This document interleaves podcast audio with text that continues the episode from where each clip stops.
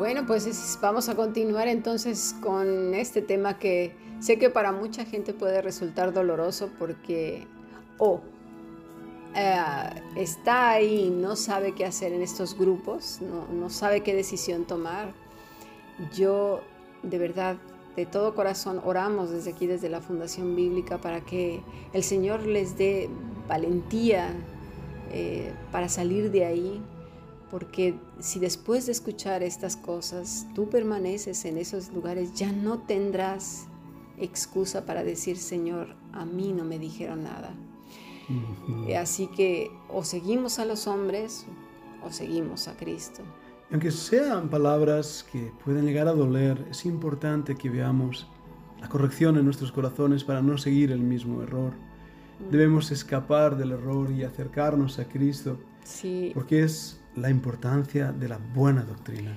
Claro, y luego también tenemos el otro. Hay gente que ya nos ha hecho saber también aquí en la Fundación Bíblica que se siente muy aliviada porque habían estado precisamente en lugares donde les ponían muchas cargas tremendas, los habían maltratado, los habían chantajeado, les habían hecho creer en un falso evangelio, en una falsa supuesta sana doctrina. En el versículo 14 de este mismo pasaje que estamos viendo en 2 de Corintios 5, Pablo redunda en la doctrina. Es la clave, Cristo y su muerte sacrificial por los pecadores. Mira el versículo 16 también. De manera que nosotros de aquí en adelante a nadie conocemos según la carne, y aun si a Cristo conocimos según la carne, ya no le conocemos más, o conocemos así, perdona. De modo que si alguno está en Cristo, nueva criatura es. Las cosas viejas pasaron y aquí todas son hechas nuevas. Y todo esto proviene de Dios, quien nos reconcilió consigo mismo por Cristo y nos dio el misterio de la reconciliación, que Dios estaba en Cristo reconciliando consigo al mundo, no tomándoles en cuenta a los hombres sus pecados, y nos encargó que a nosotros la palabra de la reconciliación. Así es, y esta palabra de la reconciliación, ¿quién es? Cristo, porque ¿quién nos reconcilia con el Padre? Cristo. Eso es. ¿Cuál es la promesa esperada desde Génesis 3.15? Cristo. Así que Pablo hace mucho hincapié y dice, a nadie conocemos según la carne, es decir, todo aquel que quiera tomar el lugar de Cristo, y no estamos hablando solo en el área espiritual, porque a veces decimos, ay, e, e, en el área espiritual, recordemos que somos una unidad. Los falsos maestros y los profetas abarcan toda la vida del individuo, como ya lo mencionamos antes, ¿no? Porque roban la paz de la persona, el dinero, sus amistades, sus vidas de descanso y recreo, los cargan de ritos, de ejercicios supuestamente espirituales que consisten en trabajos pesados que se salen de sus propias agendas.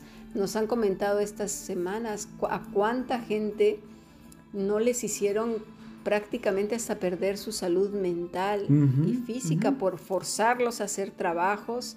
Y, cuando digo forzarlos, no quiere decir que con un látigo o... los chantajes y ese abuso, ese abuso espiritual, psicológico, mental, ese control. es decir, por ejemplo, bueno, yo te lo estoy diciendo porque obviamente ese es un trabajo para Dios. Tú cuando trabajas para Dios, Dios te lo va a devolver porque Dios no se queda con nada. Es decir, utilizan la palabra de Dios para salirse con la suya. Es decir, su interés es que tú trabajes para ellos, les traigas dinero, pero utilizan la escritura para chantajearte, para coaccionarte. Es ahí donde está lo peligroso, porque realmente lo que quieren es suplir sus egos, sus barrigas llenas de deseo, de poder y de dinero por eso en la Fundación Pastor estamos preocupados por ello y también estamos en, comunicación con algunos otros hermanos de otros países, orando precisamente para que nosotros mismos no erremos y estemos apegados a la vida verdadera que es nuestro Maestro y de que Él sea enteramente enseñado y glorificado en todas y cada una de las eh, lecciones que salen desde, desde la fundación, ¿verdad? La centralidad debe ser Cristo, su palabra, pero en la fundación estamos luchando para que seamos realmente cristocéntricos, bibliocéntricos, por así llamarlo, alejados del error, de la apostasía, de los abusos, mm. que tanto daño han hecho a la iglesia de Jesucristo. Así es. Dice Pablo en el versículo 17, de modo que si alguno está en Cristo, nueva criatura es. Las cosas viejas pasaron, he aquí todas son hechas nuevas. Aquí voy a hacer un apunte cuando habla de las cosas viejas pasaron. Las cosas viejas pasaron también incluye eh, todo el concepto religioso que tenías anteriormente. Y esto requiere una transformación del entendimiento a través del conocimiento de Cristo. Son hechas nuevas en Él. Necesitamos continuamente renovar nuestro entendimiento.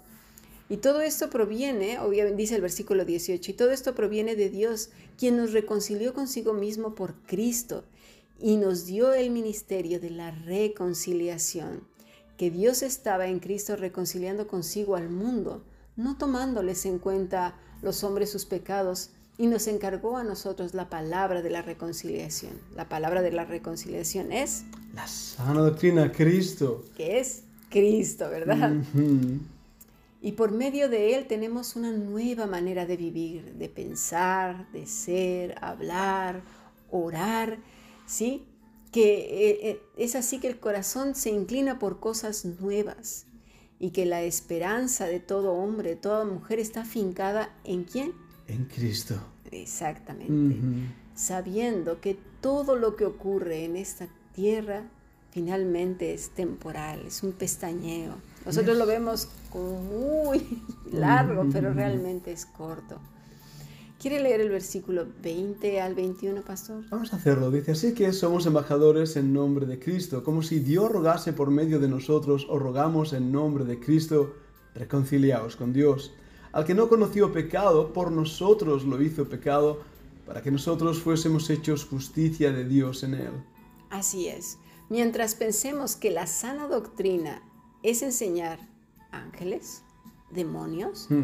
el poder que el hombre tiene por medio de unas supuestas promesas, porque ya vimos que toda promesa recae solo en Cristo, ¿sí? Es decir, el antropocentrismo en que Dios tiene, cuando decimos antropocentrismo, antropos... Quiere decir hombre y que el hombre es el centro de todas las cosas. Todo se mueve alrededor del hombre y de sus intereses. Exactamente, entonces, observa bien, alumno que me escuchas, si a donde quiera que vayas o incluso tu propia, cuando tú lees todo, se centra en ti mismo, en que todo sea suplido, tus caprichos, todo empieza a centrarse todo en tu persona y menos en, en Cristo, ahí estás cayendo en un error. Correcto. Nuestras vidas deben de ser para la gloria de Dios y no al revés. Eso es, eso es.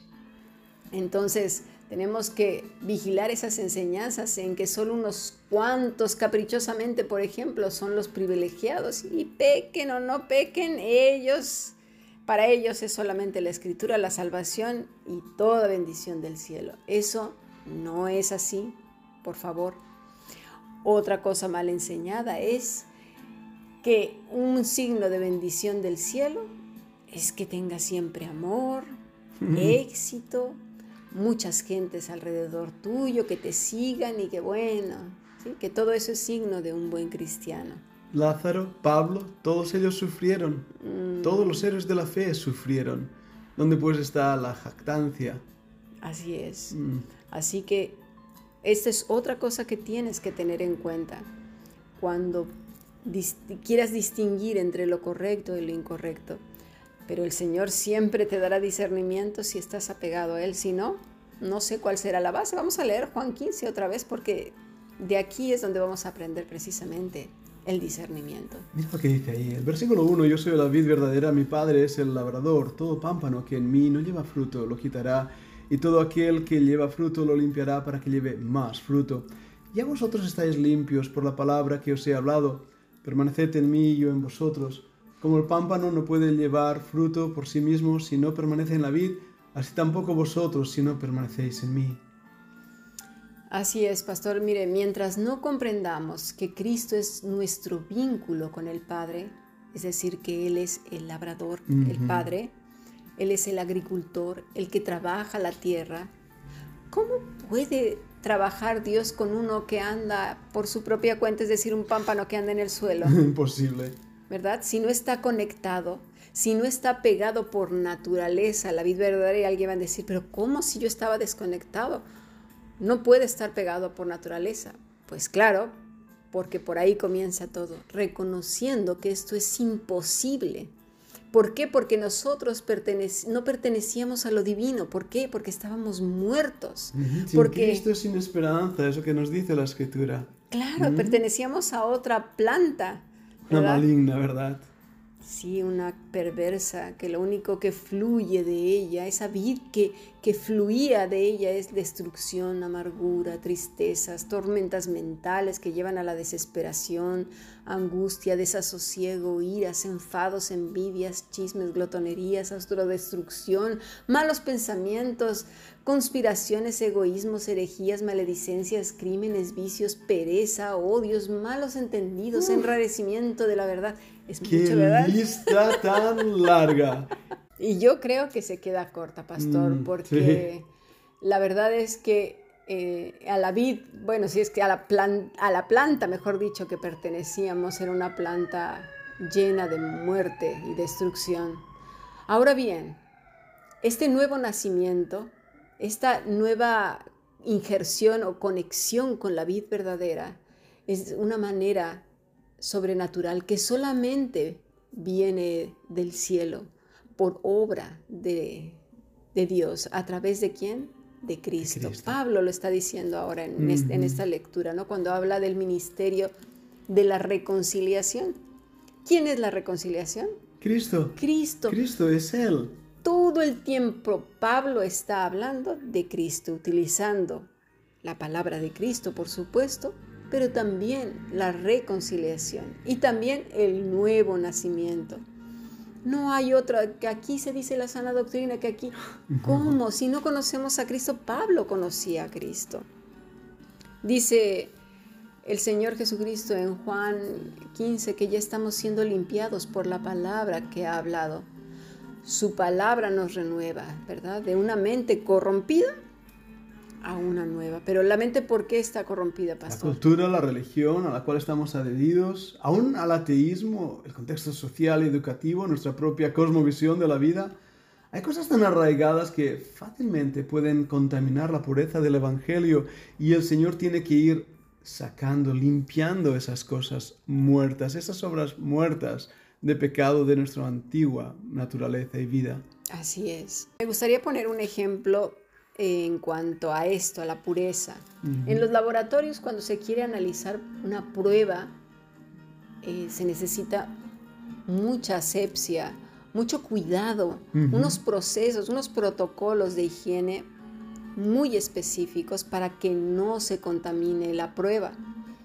Pues con ese mismo rigor deberíamos de acercarnos a la escritura, sobre todo a la hora de que queremos enseñar, que no se mezcle con, nuestro previo conocimiento o, nuestra mentalidad contaminada, mejor dicho, de magias, de proyección trascendental y de las meditaciones del yoga o meditaciones de otro tipo.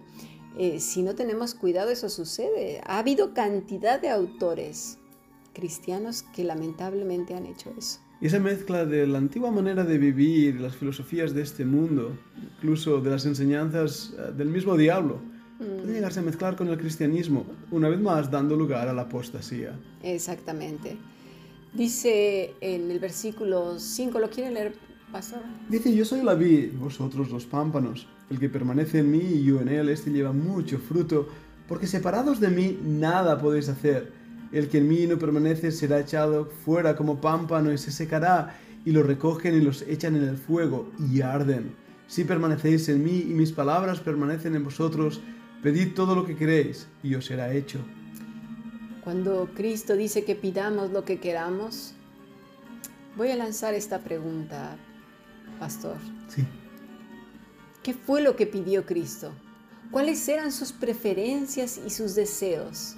Esa es una buena pregunta a la luz de lo que escuchamos en otros labios. Mm. Porque todo aquel que dice que ahora es una nueva criatura en Cristo y que se parece a Cristo,